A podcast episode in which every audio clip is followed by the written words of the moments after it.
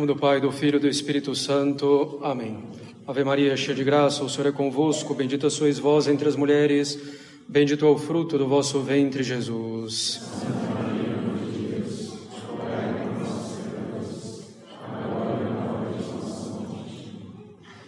Nossa Senhora das Dores, podem sentar-se.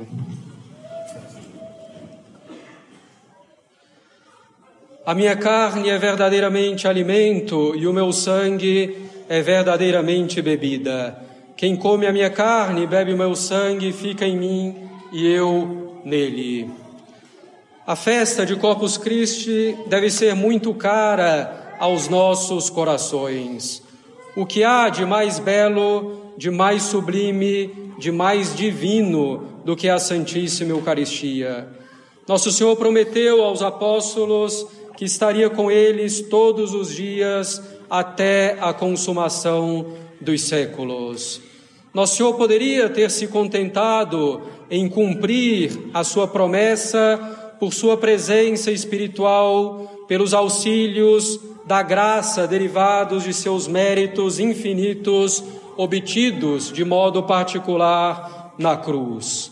Nosso Salvador quis, porém, permanecer entre nós com seu corpo, sangue, alma e divindade, sob as aparências do pão e do vinho.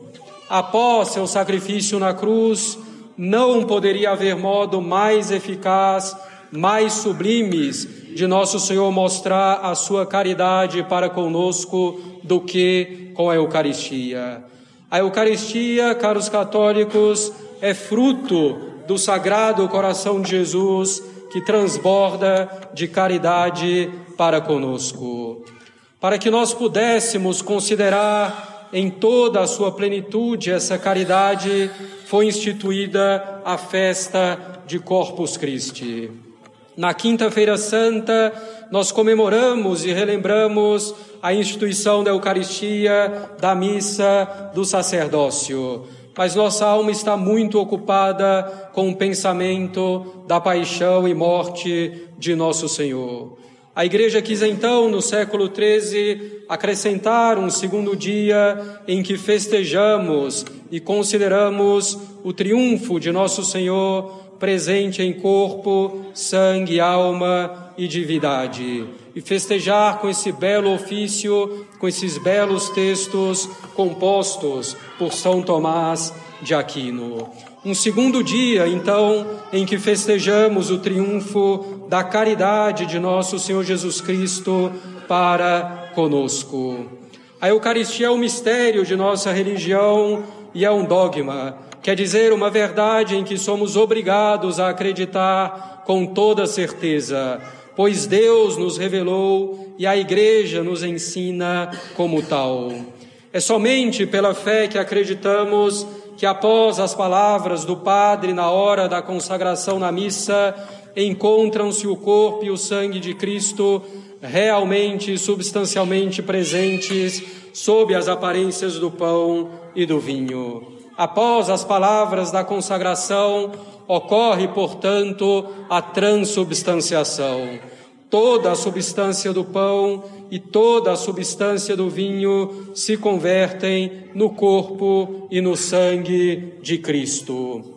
Ora, como o corpo e o sangue de Cristo estão unidos à sua alma e à sua divindade, temos sobre as espécies do pão e do vinho o corpo, a alma, o sangue e a divindade de Cristo. A visão, o tato, o paladar, todos os sentidos nos dizem que estamos diante de um pouco de pão e de um pouco de vinho. Todavia, sabemos pela fé e com certeza absoluta que estamos diante de nosso Senhor Jesus Cristo. Cremos porque nosso Senhor nos falou claramente: a minha carne é verdadeiramente alimento e o meu sangue é verdadeiramente bebida. Quem come a minha carne e bebe o meu sangue fica em mim e eu nele. Como o mistério da Santíssima Trindade de que tratamos domingo passado, só podemos reconhecer que nosso Senhor está realmente presente na hóstia consagrada e no cálice consagrado pela fé. Fé que não contradiz a razão, mas a eleva. A Eucaristia, instituída por nosso Senhor, é ao mesmo tempo sacrifício e sacramento. A Eucaristia é um sacramento e, como os outros seis sacramentos, foi instituída por Cristo para nos transmitir a graça de modo eficaz. Todavia, a Eucaristia não é simplesmente um sacramento, mas ela é o Santíssimo Sacramento. Ela é o Santíssimo Sacramento, porque além de transmitir a graça, como os outros sacramentos, ela contém o Autor da graça. Ela contém nosso Senhor Jesus Cristo, homem e Deus. É o próprio Deus que se encontra na Eucaristia. É o próprio Deus que, no excesso de sua caridade, se entrega a nós como alimento na Eucaristia. Cristo se entrega a nós pela Eucaristia para que nos unamos intimamente a Ele, a fim de que sejamos transformados em outros Cristos, em almas que vivam realmente da vida dele. Esse pão vivo e celestial, esse pão dos anjos, conserva e aumenta a vida da alma, que é a graça. Ele obtém o perdão dos pecados veniais, se estamos deles arrependidos. Ele obtém também a preservação dos pecados mortais. Aumenta finalmente o fervor da nossa caridade, nos dispondo a agir cada vez mais por amor a Deus. A Eucaristia é também chamada de Santíssimo Sacramento do altar. O altar é um local onde se oferece o sacrifício. A Eucaristia é denominada Santíssimo Sacramento do altar, porque é pela Eucaristia, no momento da consagração, que se perpetua o sacrifício de Cristo oferecido no Calvário na Sexta-feira Santa. É a missa o sacrifício da nova lei. As prefigurações e sombras do Antigo Testamento cedem lugar à realidade e à luz. O sacrifício de Melquisedeque, o sacrifício de Isaac, o sacrifício do Cordeiro Pascal, os sacrifícios do templo anunciavam o sacrifício perfeito e imaculado de Cristo. Trata-se do único e mesmo sacrifício do Calvário que é renovado nos altares a mesma vítima, Cristo, o mesmo sacerdote principal, Cristo, que na missa age por meio do Padre. Entre a missa e o Calvário muda somente o modo em que o corpo e o sangue de Cristo são oferecidos à Santíssima Trindade. No Calvário, Cristo ofereceu sua humanidade derramando sangue com sofrimento. No altar, ele se oferece no momento da consagração de modo incruento, sacramental, sem derramamento de sangue, sem sofrimento, sem morrer novamente. Todas as graças que Cristo mereceu e adquiriu no Calvário são aplicadas pela missa. É pela missa, efetivamente, caros católicos, que nos vem todas as graças. A missa é um tesouro infinito. Nosso Senhor morreu na cruz para nos salvar e instituiu a missa como sacrifício perfeito da nova aliança para renovar o sacrifício do seu corpo e do seu sangue, para aplicar seus méritos infinitos adquiridos no Calvário. A Eucaristia, como dissemos no início, é um mistério da fé. Ela é também um mistério da esperança. É nosso Senhor que o diz: o que come deste pão viverá eternamente. Todavia, é preciso aproximar-se do corpo de Cristo com as disposições corretas, pois quem come desse pão ou bebe desse cálice indignamente será réu do corpo e do sangue de Cristo, bebendo a própria condenação, como nos diz São Paulo. Devemos nos aproximar da comunhão com as disposições corretas e corriqueiras, sendo batizado católico, estando em estado de graça, sem pecado mortal na consciência, estando em jejum de pelo menos uma hora, nos aproximando da comunhão com devoção e vestido modestamente. Claro, para recebê-la com maiores frutos, é preciso aproximar-se de Cristo Eucarístico com fé viva, com grande humildade, com imensa confiança e com ardente desejo de recebê-lo. Recebendo bem a Eucaristia, podemos esperar vencer nosso combate nesse vale de lágrimas e alcançar o céu. A Eucaristia nos dá forças para alcançar o céu, como maná deu força aos judeus para a travessia do deserto, e como o pão que Deus deu ao profeta Elias permitiu que ele andasse mais 40 dias e 40 noites. A Eucaristia é um mistério de esperança. Ela é também, caros católicos, um mistério de caridade. Mistério da caridade, porque nos é impossível compreender o amor infinito de Deus para com os homens. Não bastou a caridade de nosso Senhor morrer na cruz para nos salvar. Nós, pobres pecadores, ele quis permanecer conosco e permanecer conosco real e substancialmente, com seu corpo, sangue, alma e divindade. De fato, nosso Senhor nos amou e nos amou até o fim, quer dizer, ao máximo, buscando a nossa salvação. A Eucaristia é mistério de caridade, porque, como nenhum outro sacramento, ela nos transmite a graça e aumenta o fervor da caridade.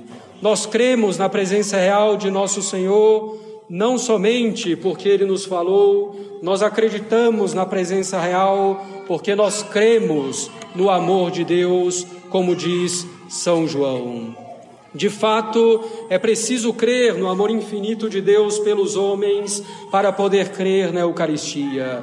O que Deus não faz por nós, caros católicos, não sejamos ingratos, acreditemos no amor de Deus e deixemos que essa caridade guie as nossas vidas para que façamos em todas as coisas a perfeita vontade divina sendo o sacramento da Eucaristia um mistério de fé, de esperança e de caridade, ele é também o sacramento de nossa consolação. Diante da tristeza, quando nossa alma pergunta por que Deus anda minha alma triste, diante das aflições causadas pelo inimigo, não deixemos nos abater Podemos ficar tristes diante de certos males, mas nunca abatidos, desesperados. Se a tristeza começa a crescer e se apoderar de nosso coração, ela perturbará nossa alma, perturbando o uso da razão, prejudicando a virtude. Diante da tristeza, do desânimo, olhemos para o sacrário, pensemos no amor divino, busquemos consolo em Deus. Digo consolo não sensível, mas o consolo de saber que no sacrário está o amigo de nossa alma. Encontraremos aí forças diante das misérias da vida, na medida em que estivermos unidos a Deus e buscarmos essa união. Nas criaturas, nos amigos, nas diversões boas, podemos até encontrar algum consolo, e é bom encontrá-los, mas serão passageiros. Deus deve ser nosso supremo e, no fundo, único consolo, pois é Ele o bem infinito. Deus nos consola, não nos tirando as cruzes, não fazendo desaparecer os sofrimentos, mas nos dando suavidade e amor para suportá-los. Porque está triste a minha alma quando Deus fez tudo para me salvar. Enquanto sacrifício, a Eucaristia nos coloca diante dos olhos os sofrimentos de Cristo, para que possamos unir os nossos sofrimentos aos dele e seremos consolados. Enquanto sacramento, Nosso Senhor está conosco na Eucaristia como amigo que quer o nosso bem, disposto a nos ajudar a carregar o nosso jugo para aliviá-lo e assim também somos consolados. Não deixemos a tristeza tomar conta de nossa alma. Dirijamos o nosso olhar e a nossa alma ao sacrário, onde nosso Senhor quis ficar humildemente e muitas vezes desprezado para nos salvar e consolar. A festa de Corpus Christi, caros católicos, é a festa do triunfo da fé, a festa do triunfo da caridade. Quão desprezado encontra-se nosso Senhor na Eucaristia. Quanta irreverência na celebração das missas, quantos sacrilégios cometidos naquilo que há de mais sagrado na face da terra. Quanta irreverência na recepção da Santa Eucaristia, quantos comungam sem pensar se estão em estado de graça ou não. Quantas partículas em que Nosso Senhor está realmente presente se perdem, por exemplo, em comunhões feitas na mão. Quanta irreverência nos gestos e nos trajes diante do Altíssimo.